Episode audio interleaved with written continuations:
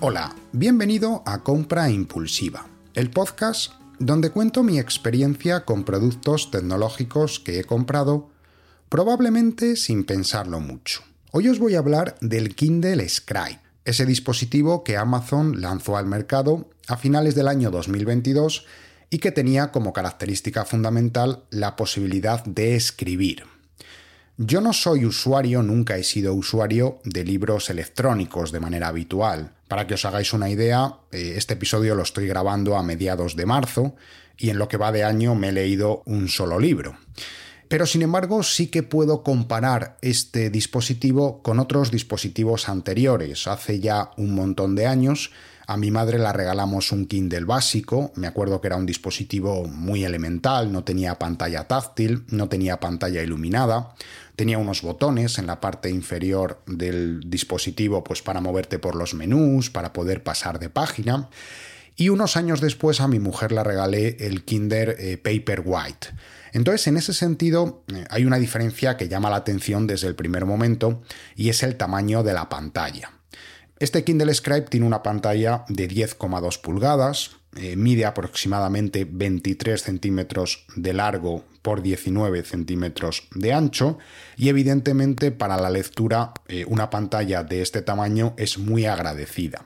Pero debemos de pensar que esos dispositivos, el Kindle básico o el Kindle Paperwhite, tenían una pantalla mucho más pequeña, son mucho más compactos, son muchísimo más ligeros y eso les proporciona una comodidad extrema para poder leer libros en cualquier tipo de situación. Es decir, un dispositivo tan pequeño, pues al final lo puedes llevar en el bolso del abrigo, lo puedes leer tirado en la cama, lo puedes leer en el sofá, lo puedes leer de pie, haciendo cola en la playa, en la piscina, donde te dé la gana.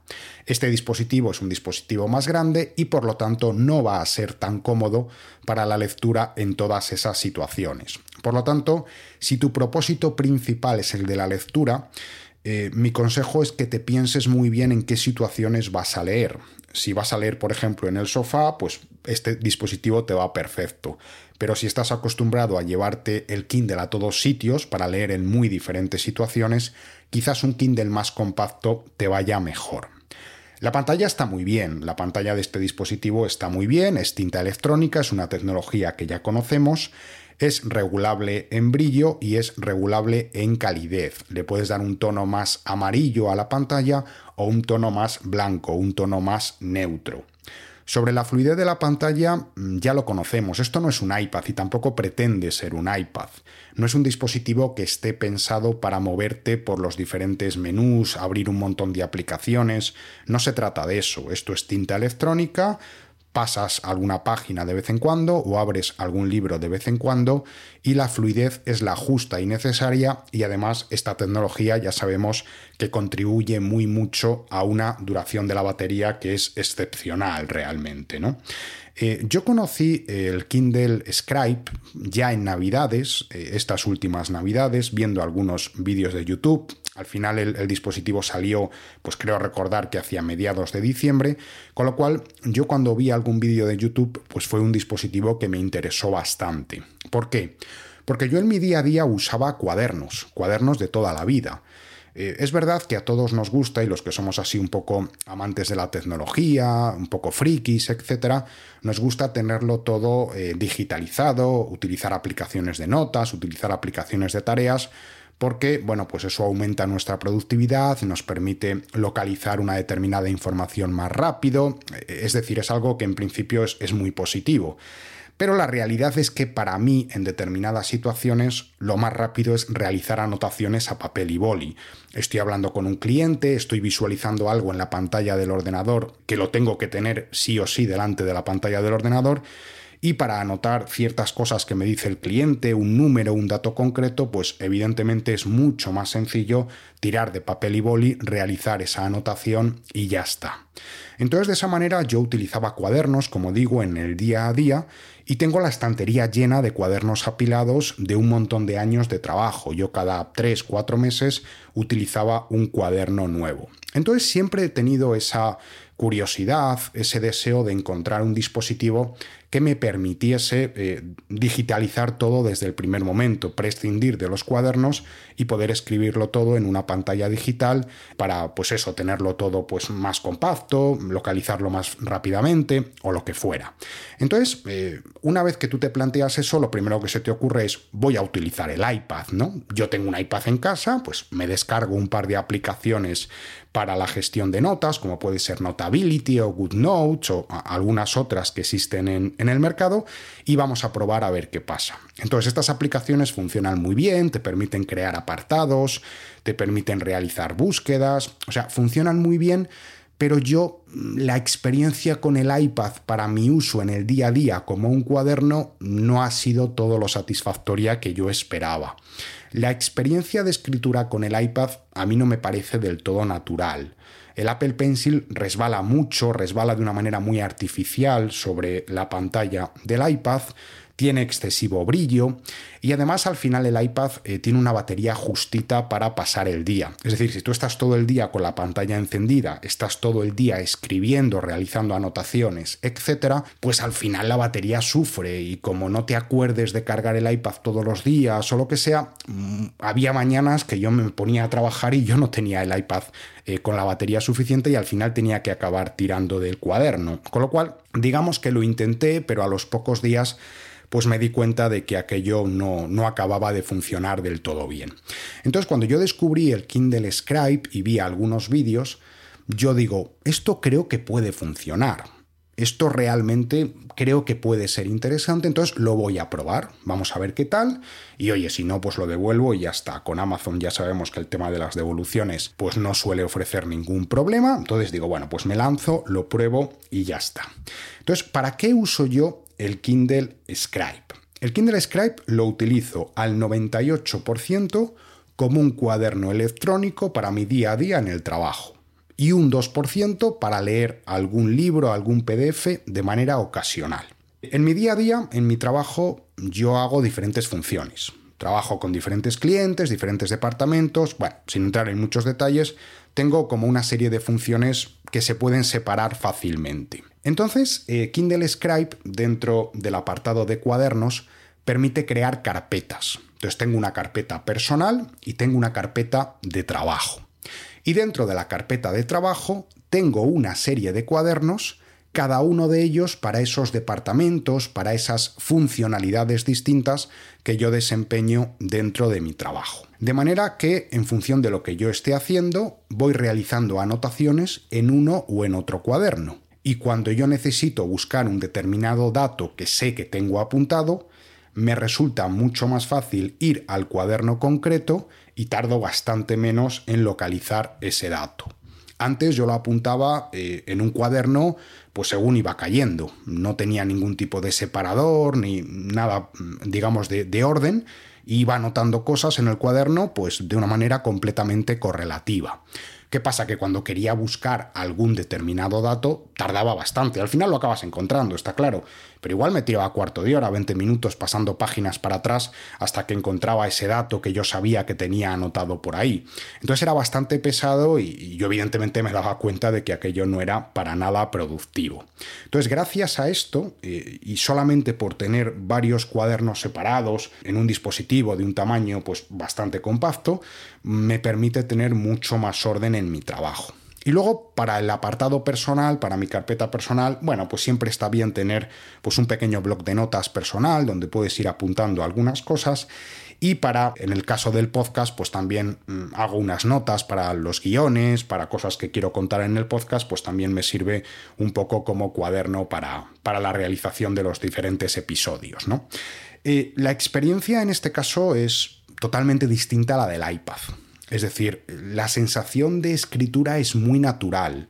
¿Es exactamente igual que un cuaderno? No, no es exactamente igual que un cuaderno, pero es mucho más parecida a la realidad. Es decir, la punta del, lápiz es algo como rugosa, de manera que al resbalar en la pantalla del Kindle sí que tienes esa sensación bastante parecida a la de estar escribiendo en un cuaderno. Entonces me gusta mucho la sensación y para mí es, es muy natural. El brillo lo tengo bajito, pero me permite visualizar la pantalla perfectamente, con lo cual mm, da un poquito de reflejo. Si tenéis alguna lámpara pues en vuestro escritorio, pues sí que es verdad que puede dar un poquitito de reflejo, pero en mi caso a mí no me molesta, es decir, no me impide trabajar con normalidad y por lo tanto pues eh, me, cubre perfectamente la necesidad que yo tengo. ¿no? Además eh, es un dispositivo que tiene una duración de batería como ya sabemos extraordinaria. Si solamente lo dedicase a la lectura eh, y leyera pues a lo mejor pues un par de horas al día, la batería me podría durar tres semanas, cuatro semanas perfectísimamente. En el caso de la escritura la batería dura un poco menos, pero aproximadamente me está durando unos 10 días. Claro, esto te da muchísima tranquilidad. Yo eh, echo el día y cuando llego al final del día compruebo la batería que le queda y si veo a lo mejor que le queda pues un 20% o un 15%, pues ya lo pongo a cargar. En dos o tres horas está cargado y al día siguiente parto del 100% y ya está. Es decir, desde que lo tengo, desde que empecé a trabajar ya con este nuevo dispositivo, pues allá por el 10 o 11 de enero, no me he quedado nunca sin batería, porque al final como tienes tanta amplitud, pues enseguida te das cuenta de si te queda poca batería y lo pones a cargar y ya está, ¿no? Bien, ¿qué se puede hacer y qué no se puede hacer con el Kindle Scribe? Podemos configurar diferentes cuadernos con diferentes apariencias, como he dicho. Los cuadernos pueden ser cuadernos de cuadros, cuadernos de rayas, con rayas más separadas, más juntas, cuadros más grandes, cuadros más pequeños, o podemos configurar cuadernos que sean eh, completamente limpios, pues para dibujar, hacer esquemas o lo que sea. Podemos realizar anotaciones sobre PDFs que nosotros hayamos introducido en el propio dispositivo. Mediante el USB-C o mediante un sistema de envío al Kindle, podemos meter dentro del Kindle PDFs nuestros y sobre ese eh, PDF pues podemos realizar todas las anotaciones que queramos. Podemos realizar anotaciones sobre los libros que nosotros nos hayamos comprado en la tienda de, de Amazon pero de una manera un tanto particular. Es decir, tú al final no escribes encima del libro, no emborronas el libro con anotaciones tuyas o con tachones o lo que sea, sino que si quieres introducir una nota, se te abre un cuadrito donde tú introduces la nota y lo que tú vas a ver en el libro va a ser un pequeño iconito donde ves que aquello tiene una nota. Entonces pinchas en ese iconito y ya se te abre un cuadro con la nota. Pero cuando tú estás leyendo el libro, mm, digamos, en una situación normal, tú no ves la nota ahí encima del, del, libro original, por así decirlo. ¿no? Y luego también podemos exportar los cuadernos a PDF. Es decir, tú tienes un cuaderno pues, con un montón de anotaciones que has hecho durante eh, un montón de años y eso lo quieres exportar a PDF porque lo quieres guardar, por ejemplo, en tu ordenador. Bueno, pues lo puedes exportar, lo guardas y ahí lo tienes pues como una copia de seguridad de todas esas anotaciones que has hecho. ¿Qué no se puede hacer? No se pueden hacer búsquedas. Es un texto manuscrito. Eh, ya sabemos que, por ejemplo, en el iPad, pues hay algunas aplicaciones que son capaces, bueno, la última versión de iPad OS, de hecho, eh, es capaz de convertir directamente el texto manuscrito a texto digital y por lo tanto pues es más fácil realizar una búsqueda pues de una palabra concreta, de un texto concreto en un montón de páginas y eso pues evidentemente aporta mucha productividad. Esto en el Kindle no se puede hacer. Tú no puedes hacer una búsqueda de una palabra concreta. Como mucho podrías, como digo, exportarte un cuaderno a PDF y una vez que lo tienes exportado a PDF en tu ordenador, pues con una aplicación de OCR, si tienes una letra bonita y si el OCR es capaz de reconocerlo, convertirlo a texto digital y a partir de ahí hacer búsquedas. Pero de manera nativa no se pueden eh, hacer búsquedas. Entonces, bueno, es una limitación, eh, pero bueno, es que eh, al final el dispositivo pues es lo que es y hace lo que hace. Para mí no supone ningún problema realmente, porque la verdad es que me ha aportado, como digo, bastante, bastante orden en, en mi día a día. Bien, precios. Amazon ofrece este dispositivo desde 369 euros con 16 GB de almacenamiento y con el lápiz básico. Existe un lápiz básico y un lápiz premium. ¿Qué diferencia hay entre los dos? Los dos dispositivos llevan un botón lateral que se puede configurar para la función que queramos. Dentro de la configuración del dispositivo podemos hacer que este botón lateral sea un borrador, sea un marcador, sea un pincel o permita añadir una nueva nota. Pero el lápiz Premium además tiene en la parte trasera un borrador que ya viene incorporado. De manera que el botón lateral lo podemos utilizar, por ejemplo, para subrayar algún tema importante cuando estemos escribiendo y ya tenemos el borrador en la parte trasera. Comprar el lápiz premium con respecto al lápiz básico supone un incremento de 30 euros. Y luego los precios pueden variar en función del almacenamiento. La versión básica, como digo, viene con 16 GB, pero se puede comprar con 32 o con 64. En principio creo que con 16 sería más que suficiente, salvo que vayamos a cargar PDFs pesados, Normalmente los libros de Kindle, de la tienda de Kindle, pues no ocupan mucho, ocupan muy poquito, y los cuadernos, pues para escribir eh, cuatro anotaciones, pues tampoco nos van a ocupar mucho tamaño. Pero bueno, si vamos a cargar PDFs pesados, con imágenes, etcétera, pues pudiera ser que los 16 GB se nos quedaran un poquito cortos. Entonces, ante la duda, y como es algo que luego no vas a poder ampliar de ninguna manera, yo me decanté por la versión intermedia, por la versión de 32 GB eh, y con el lápiz premium, que claramente lo recomiendo. Con lo cual a mí el, el, Amazon Kindle me costó 419 euros. Es un precio elevado. Si lo comparamos con el Kindle básico, que tiene un precio de 105 euros o 110 euros, o con el Kindle Paperwhite, que tiene un coste de unos 159 euros. Ya sabemos que los precios en Amazon varían mucho y de vez en cuando, que si el Prime Day, que si oferta flash, etcétera, pues se pueden encontrar cosas interesantes. Pero bueno, más o menos para que os hagáis una idea, los precios eh, son eh, esos, ¿no? Con lo cual es una diferencia de precio bastante grande. Estamos hablando de un dispositivo que cuesta cuatro veces más o casi cuatro veces más por tener la pantalla más grande y por tener la posibilidad de escribir.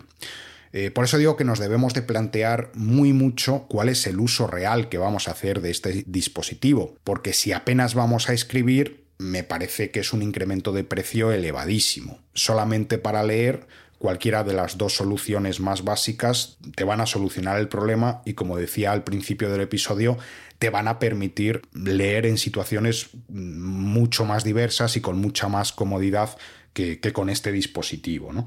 Y luego está el tema de la funda. Lógicamente el dispositivo venía sin funda y como era un dispositivo caro que me acababa de comprar, etcétera, pues yo quería protegerlo. Evidentemente, con lo que me había costado, pues si se me rayaba o si se me rompía, pues podía ser un disgusto bastante importante. Y entonces, bueno, pues empecé a mirar fundas en la propia tienda de Amazon. En ese momento, a principios de enero del año 2023, no había muchas opciones. El dispositivo no llevaba tanto tiempo en el mercado y todavía no habían sacado muchas fundas compatibles para este nuevo Kindle Scribe. Amazon evidentemente ofrecía sus propias fundas. Había una funda de tela a un precio de 62,99, precio de funda de Apple, y una funda de piel todavía más cara, 89,99. Claro, me parecía un precio muy muy elevado y más cuando hacía cuatro días que te acababas de gastar 419 euros en el dispositivo. Entonces, bueno, pues empecé a buscar fundas de marcas de terceros. Encontré una funda que no me gustaba demasiado, de la marca Ojixi, una de estas marcas raras que uno de vez en cuando encuentra en Amazon. Eh, se deletrea H-O-Y-I-X-I. Es una funda que no se acoplaba magnéticamente al dispositivo, sino que tenía unas eh, presillas de goma en las esquinas para eh, de esa manera introducir el dispositivo. Y luego además tenía un bolsillito lateral cilíndrico para meter el lápiz. Eh, un bolsillo muy grande que estéticamente no me gustaba nada y que además no es necesario porque el lápiz se acopla ya magnéticamente al dispositivo, por lo cual en principio no es muy muy necesario. Hombre, siempre lo tienes más seguro en el bolsillico que, que magnéticamente que se te puede desprender pero no era tan necesario tener ese bolsillo y estéticamente quedaba bastante, bastante mal. ¿Qué pasa? Que esta funda tenía un coste de 19,99. Claro, de gastarte 19,99 a gastarte 62 o 89 euros en las fundas oficiales, pues obviamente había bastante, bastante diferencia. Cuando me llegó la funda, la funda me llegó defectuosa. No traía las presillas de goma en las esquinas, con lo cual era absolutamente imposible eh, fijar el dispositivo. Lo volví a meter en la caja, lo devolví y punto. Ante esa situación cerré los ojos y dije, mira, me compro la funda oficial y punto. Y ya que me ponía y ya que me metía a comprarme la funda oficial, entre la de tela y la de piel, pues decidí comprarme la de piel. Evidentemente es una funda que queda fantásticamente bien, es una funda que se acopla muy bien al dispositivo y que lo protege muy bien, estéticamente es muy bonita, pero bueno, pues a un precio desde mi punto de vista muy elevado.